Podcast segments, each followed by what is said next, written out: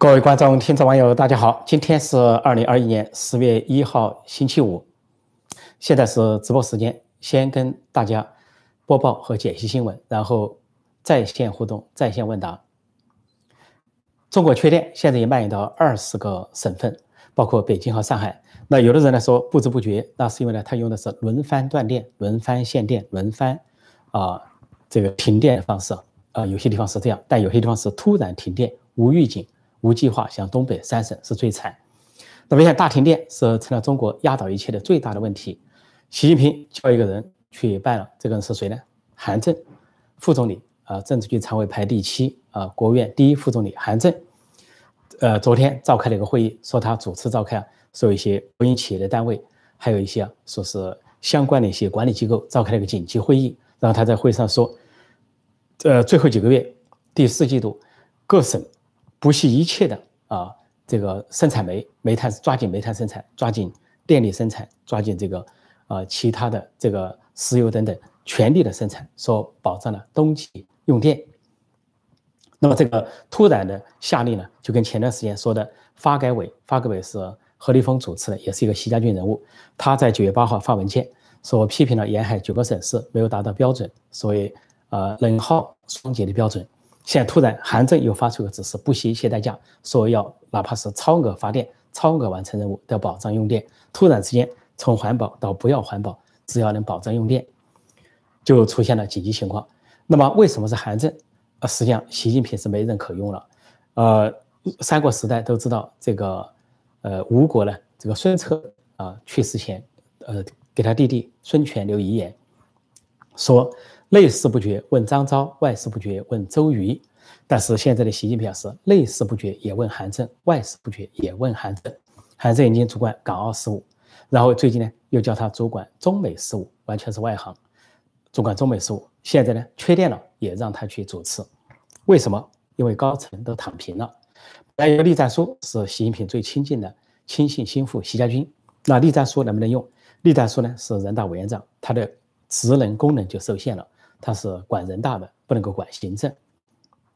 那么接下来是李克强能不能用？李克强管国务院，跟习近平是不同的系统。而习近平最怕李克强呢有任何的报道或者是风头。说李克强最近呢，不管是开国务院的会议，还是国庆致辞，还是其他方面，只字不提停电、缺电的事情。很显然，习李两人完全不鸟闲，不对付。呃，李克强有理由躺倒，有理由躺平，因为。河南大水，河南人祸，明明是习家军造成的。省委书记刘阳生，郑州市委书记许立毅造成了大祸。但是国务院调查组去了，突破重重的障碍；中纪委的调查组也平息的去了，但是习近平却顶风作案，包庇习家军。就在一片调查声中，照样提拔许立毅继续当郑州市委书记啊，河南省委常委。这就给呃这个李克强当面的叫叫板，或者说当面打脸。说李克强还能够跟他配合吗？说李克强躺平了。那么再看其他呢？啊，中纪委书记呃赵乐际跟他是不对付，而汪洋是一个能人，但是已经被复选，他是政协主席啊，政治局常委，无能作为，无法作为，因为习近平对他也是深为嫉妒。我们还剩下什么人呢？呃，二王，王沪宁、王岐山这两人已经被人取代了。王沪宁被黄坤明所取取代，因为要搞第三份历史决议。而，呃，王沪宁呢？三朝元老，三朝智囊，三朝理论化妆师，居然被排除在一边，叫习近平的亲信心腹中宣部长黄坤明把持，也就是说，让这个呃王沪宁靠边站，也就是被躺平。再一个就是副主席王岐山，本来就职能就是主管外交关系，尤其主管中美关系，现在被韩正所取代，架空靠边站，也是躺平了。所以中国高层其他都躺平了。李克强、汪洋躺平了，呃，王沪宁、王岐山躺平了，而赵乐际跟跟这件事无关，况且是死对头。然后栗战书无能为力，最后就只有韩正。说这个习近平用韩正有几个特点，习近平用的人呢，韩正身上全部都有。第一个没有野心，没威胁，韩正没野心，很低调。第二个听话顺从，韩正是历来听话顺从，是江泽民主政他也听话顺从。胡锦涛主政，他也听话顺从；到了习近平主政，也听话顺从。他是江派，呃，也是一个风派，是这个一路啊，就是一个听听话仔、乖乖仔上来的。反正是任何人是他的上级，哪怕跟他同年龄，他也无所谓，毕恭毕敬，所以习近平感到很受用。还有个特点就是这个韩正呢，呃，没能力，学历低，习近平也喜欢用，学历越低越好啊，什么夜大学啊、中专呐、大专呐、假学历啊，习近平想用的，因为习近平是武大郎开店啊，越来越好，或者说王伦占山，《水浒传》王伦占山，千万不要让豹子头林冲上山挡住他。说韩正这些特点都具备了，另外韩正还具备个特点，就是有贪腐。那么《红色赌盘》这本书就讲，呃，韩正早在二零零六年陈良宇倒台的时候，他就跟陈良宇一样贪腐，涉及上海的东八块。那么他家族贪腐，当时有两亿美元，两亿美元相当于人民币啊十五亿。那么现在已经过去了这么多年，十几年过去了，家族贪腐不知道积累到多高。所以当时呢，胡锦涛考虑不能让他当接市委书记陈良宇的班，就考虑他有贪腐。但是也不能够排除他，因为觉得这个人听话，所以后来在十九大反而被江泽民派系啊保举进入政治局常委。这就是韩正。说习近平要用什么人呢？一个是有病的，第二个是呃这个有贪腐的，再一个是有把柄的、有错的。比如说紧急事务部长汪玉璞带病提拔两年多根本不到任，长期的缺席，但当了两年多部长之后死亡。习近平喜欢用这样的人。只要忠于他，带病提拔、带病值班无所谓。第二就是贪腐的，像韩正贪腐的，手上有把柄。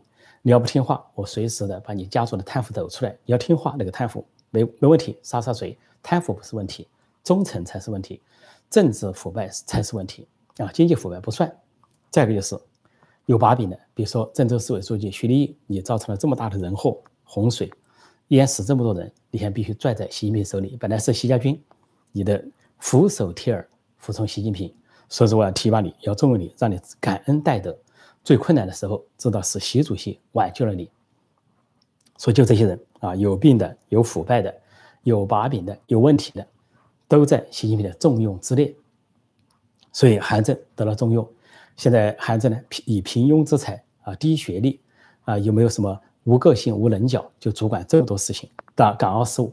其实他也就是执行习近平的，就是一个传声筒。要说韩正很凶，他也不凶，他就是一个呃老好人，呃搞好关系的人。要让他真主持港澳关系啊，港澳港澳也不会搞成这个样子，砸烂一切。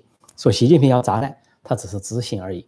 同时，中美关系如果说韩正来主持中美关系啊，中美关系止步不前，根本不可能取得任何的突破。然后韩正来抓电力，好电力缺口，因为别人不抓了，没人抓，习近平找不到人了，要他来抓电力，你怎么抓？也无外乎就是啊。高额，南华早报发一个稀奇的一个新闻，怪地方政府，好像这个缺电缺煤是地方政府的责任。那你习近平亲自指挥、亲自部署，怎么说？所以呢，不能够怪习近平，就怪到地方政府。地方政府冤了。其实地方政府啊，都说啊，不敢有所作为，就是无为而治，因为动辄得咎。还有来说，私营企业主不敢开煤矿，说开煤矿动不动超标，只要超标就要坐牢，说怕坐牢。说习近平时代，现在修建了很多。新的监狱扩扩大了很多监狱，专门的装人，什么人都抓，党内的动不动抓，党外的抓，维权人士抓，这个官员抓，党员抓，所以监狱装不满，到处扩建监狱。说现在这些煤炭行业的人，煤炭企业主都怕坐牢，说是宁愿不干也不要坐牢，所以下注了。说本来就是习近平的责任，不过习近平呢重用这个韩正，啊，韩正也很累啊。这个国庆招待会上主持这个会，我就说。脸都累斜了，本来是很端正的一个人，脸也斜了啊，嘴也歪了，嘴角也掉下去了，显得是很累很苍白，只能卖命了。这次我想起来这个三国，又想起三国，不是吴国了，想起后期的蜀国，蜀国灭亡前的情况，有一句话叫“蜀中无大将，廖化做先锋”，实在没有人才了。廖化八十多岁，扛刀上做先锋啊，攻打魏国，所以这是个亡国之兆啊。没有人才，亡国之兆。今天的习近平治理中国啊，搞中南海就搞到这个地步。廖化当先锋啊，蜀中无大将，朝中无大将，韩正当先锋。现在是内事不决问韩正，外事不决问韩正。到时候搞不好不是内事，不是外事，是房事都得问韩正。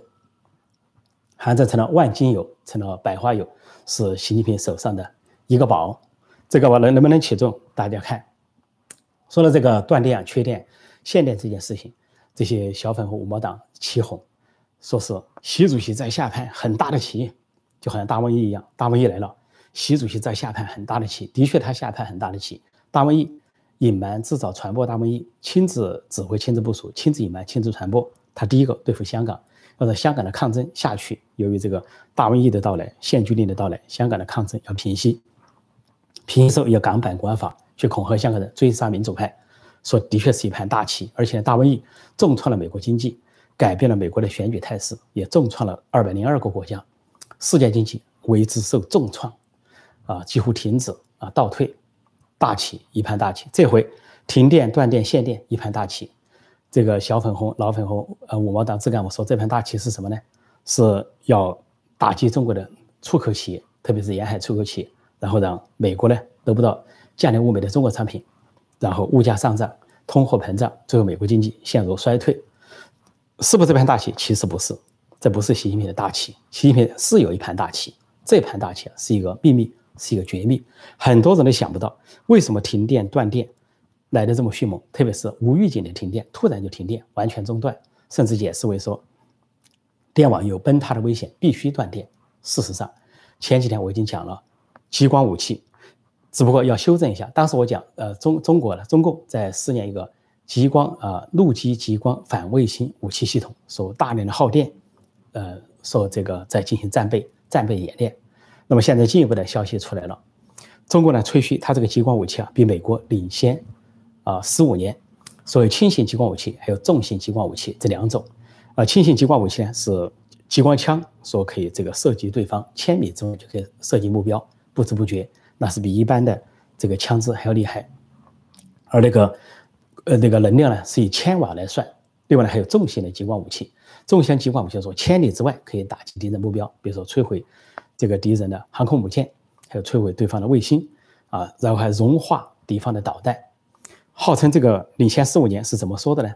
说中国有一种光学晶体，这个物这个材料啊是只有中国盛产，而其他国家比较稀少的一个一个材料。说中国在研制这个激光武器的过程中发现有这个。光体和，这个这个晶体啊，光学晶体之后，立即就垄断这个市场，不给其他国家出口，也不让其他国家染指，说其他国家的武器研究啊就停滞了，而中国的激光武器研究就飞跃直上，说领先美国十五年，说美国也在研制激光武器，但是由于光学晶体啊这个物质缺乏，说美国呢就落后于中国。啊，他在今年四月份的时候，中国还有一个报道，凤凰网还有一个报道说，美国的国防部五角大楼承认，说是中共的。激光武器啊，领先美国十五年。这回断电、停电、限电就来了，就这个激光武器闯了祸。这个激光武器啊，这个习近平大规模的测试，想去攻打台湾，想去这个战胜美国。这个测试的过程中啊，导致了电网大面积的破坏、大面积的中断。这就是向中共搞其他武器，发导弹，向海南岛方向发导弹，两枚导弹发出去，一枚导弹基本呢在目标附近，另一枚导弹。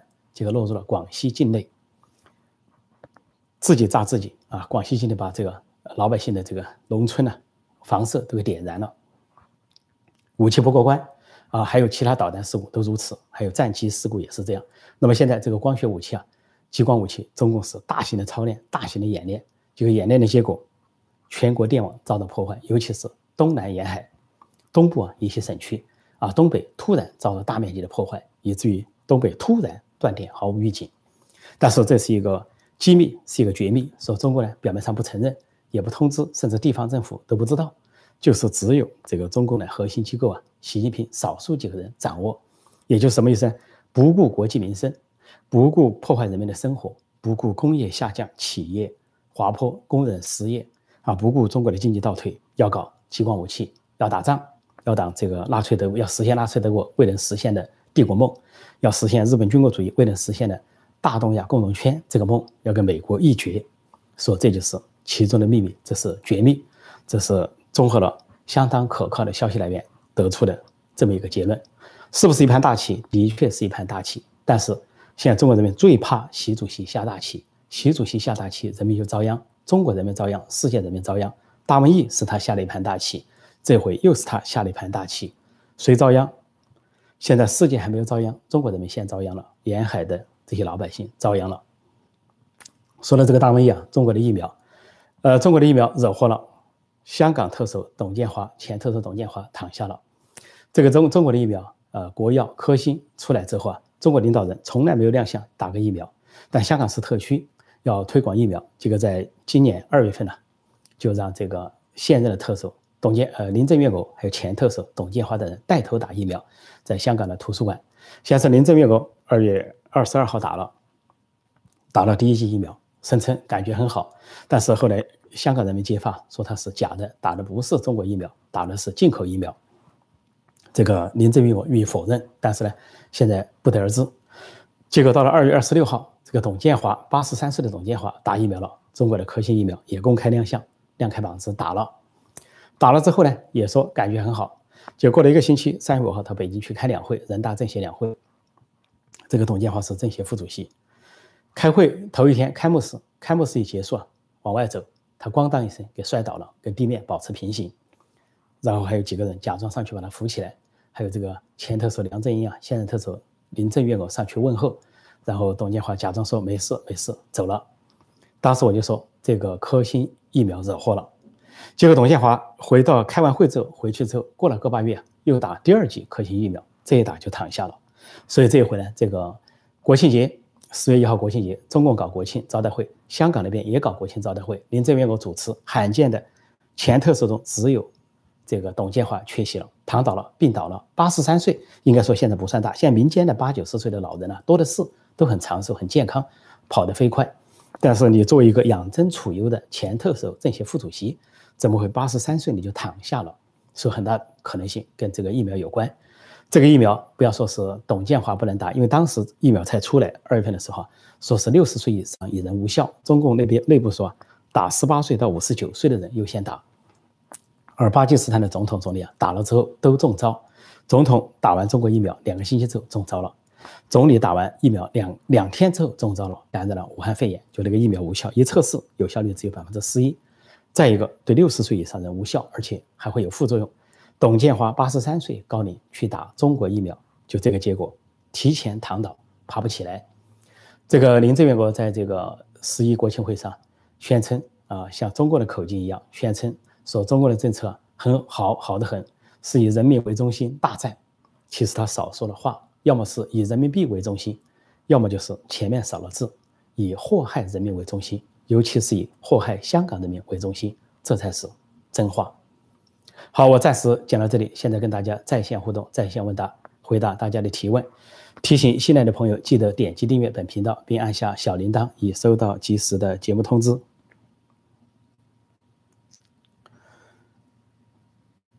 各位周末愉快啊！欢迎各位光临。我来看看，先提看一些相关的问题啊。相关的问题。哦，首先感谢一位叫病的朋友，呃，病的朋友有赞助，说听老师讲国语，像我们四川人的口音，听起来很亲切，请老师喝杯咖啡哦，谢谢，这一杯咖啡钱啊，是感谢了啊，感谢这个。老乡见老乡，两眼泪汪汪，非常感谢。呃，有有很多要了解我身世的人呢，希望到陈鹏会员网站看我那边有自传或者是一本书啊，叫《不受欢迎的中国人》，背后有我的自传，也可以看到我的身世。因为呢，这个很多人要问我的这个故事啊等等，要看这个《不受欢迎的中国人》，或者是陈鹏会员网站有连载。啊，谢谢这位朋友。啊，每天早上看节目，呃，欢迎光临啊！我的节目大概是八点或者晚上八点做直播，最近一段时间是这样。这里说早上好，饿了没钱吃早餐了，什么意思？是停电、断电、限电了吗？那就向这位朋友表示慰问了。呃。说中国不买澳大利亚煤，别的国家买澳大利亚煤转卖中国，这一波是真正的自攻了。呃，这个关于澳大利亚煤啊，是其中一个原因，是中共是杀敌三千自损一万，这是一个。另外呢，现在还国内还传出一个消息啊，内蒙古，习近平为了到内蒙古去搞少数民族，推行语言教学，还要清洗内蒙古的官员，因为是不是习家军，要么是团派，要么是李克强的朋友，像石泰峰啊，还有布小林啊。太子党，他呢就倒查二十年，还想把胡春华查出问题，再倒查内蒙古煤炭二十年，搞得内蒙古的煤炭不敢开工，不敢开业，人人自危，吓住了，这也是原因之一。另外呢，这两天习近平委托韩正去搞这个抓缺电的事情也急了，向俄罗斯紧急求救。俄罗斯呢，把这个给中国的供电呢，说最近翻了一倍，增加一倍，尤其东北地区。但是俄罗斯肯定会要高价，因为去年冬天俄罗斯就看中国停电了，没电了，这个他的呃这个国际统一公司啊，就突然停止给中国供电，中国急了，然后就那个公司给俄罗斯政府施压，说是太便宜了，要提价，说利润必须百分之五以上，加价之后才给中国供电，恢复供电。那么这回要俄罗斯普京给中中国供应两倍的电，肯定要加价。俄罗斯现在是个瘦马，中国是一头肥羊。不宰你宰谁？说普京一定宰习近平，他们两人看上去个子也差不多。普京比较瘦瘦小，习近平比较高大肥壮，谁宰谁一目了然，谁有肉宰谁。呃，我看再看这个。这里说斜嘴巴一看就不是好人，说韩正吧，韩正那个嘴巴是本来是你端正的，习近平该加太多的工作了，内事外事啊，中美关系、港澳关系，有时缺电也是他，人家嘴不斜才怪，所以你同情韩正，可以代表我慰问慰问一下韩正同志啊，嗯。这里问美国旅游签证什么时候开始？呃，据我所知，美国政府啊公布啊说十一月份开始呢要公布，要对外开放。呃，美国的边境啊对外开放，只要吃疫苗啊打过疫苗的人都可以入境美国，是美国对外开放，开放边界。呃，但是呢，中国疫苗会不会被承认，或者说会不会被默认呢？现在我不得而知。说是有有一种说法说可能会默认中国疫苗，有一种说法说可能还有一些考验。总之呢，十一月份美国是开放边境。说这里，对，现在特别流行大棋论，能笑死，自我洗脑。大棋论啊，下棋的棋啊，不过大家写成棋子的棋也可以。大棋论，而且现在把共产党又有个新的名字了，叫做大棋党，原来叫血棋党啊，很多称呼，现在叫大棋党，动不动就有一盘大棋，习主席有一盘大棋，我就说了，这些小粉红、老粉红啊，就算饿死前，恐怕也不在乎，也留下遗言说你不懂。我们习主席在下一盘大棋，我们饿死了不要紧，只要我们不进口粮食了，能把美国的农业给逼垮，逼垮美国的农业，美国就陷入经济衰退，我们中国不战自胜。大棋啊，的确是大棋。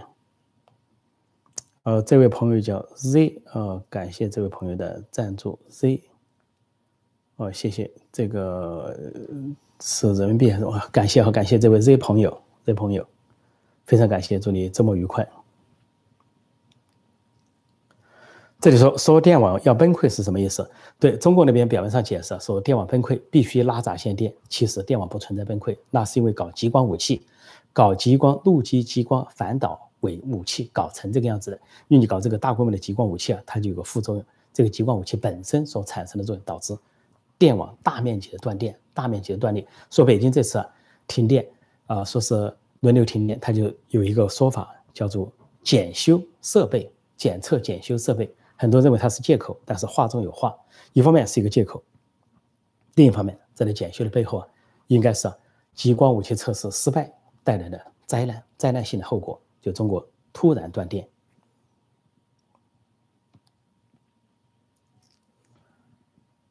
嗯，请你 Z 朋友说，请你喝杯咖啡。好，感谢感谢。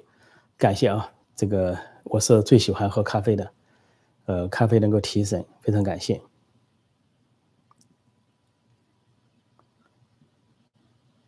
这里有人问说，陈老师，为啥习和团派都在争夺总理职位？总理不是没实权吗？总理权力大吗？呃，在中国内部呢，这个像政协主席、人大委员长是没实权的，因为人大呢叫做橡皮图章，人大委员长是白当。呃，政协主席呢是花瓶党，呃，花瓶叫做民主党派，所以说也是虚职。那么其他都相当有实权，国务院总理、中纪委书记啊，这个其他的职务啊，啊，书记处常务书记都有一相当的实权，他要管一个系统。说国务院总理本来是有实权的，甚至有相当大的实权。毛泽东时代的周恩来有很大的实权，在后来的当总理人都有实权，相当大的权力。赵紫阳主管是改革开放，在后来朱镕基啊。温家宝都有相当的实权。啊，尽管是说有些弱化，但是唯独到了习近平时代，不是国务院总理没有实权，而是习近平通过各种各样的方式啊，来边缘化李克强，排挤李克强，搞党管经济啊，不要市场经济，甚至呢自己成立一个财经委员会、财经小组，从江泽民时代就有了，他把它改成财经委员会，自任主任或者是组长，抓财经，外行管内行。结果说到习近平时代，经济是每况愈下，内部的经济滑坡，然后对外的经济倒退。最后一个，美国陷入贸易战，生产线转产业线转走，外资外贸撤退，说这就这个结果。说国务院总理本身是相当有实权的，只是习近平在拼命的架空而已。但架空了半天，国务院十二个部委仍然有相当的权利，因为他在日常运转之中。说这一回停电了，李克强不理，习近平也不敢找李克强，怎么办？就找韩正。所以习近平最怕的是这个李克强抢了他的风头。李克强哪怕去看水灾。看天灾人祸，要么不让他去，阻挡他去，去了之后不报道，倒霉倒霉不报道，只有国务院的官网报道一下，说给外界造成一个错觉，好像李克强没有实权，那是习近平在拼命架空别人而已。所以国务院的总理当然要争夺，争夺下来之后呢，这个看什么阶段能不能架空都是一个问题。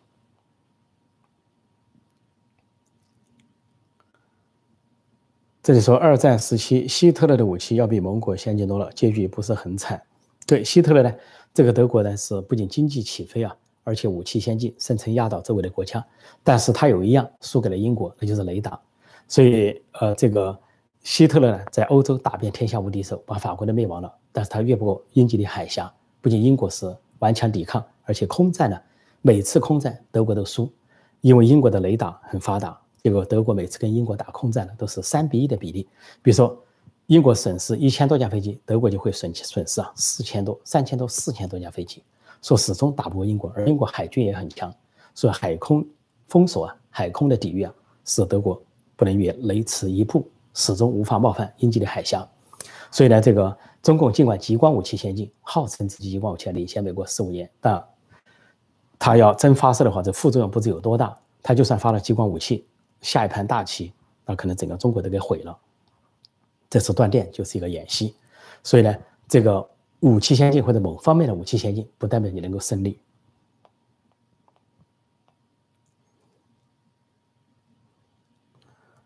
呃，敦刻尔克大撤退，对，那是一个成功的撤退，然后先退再反击。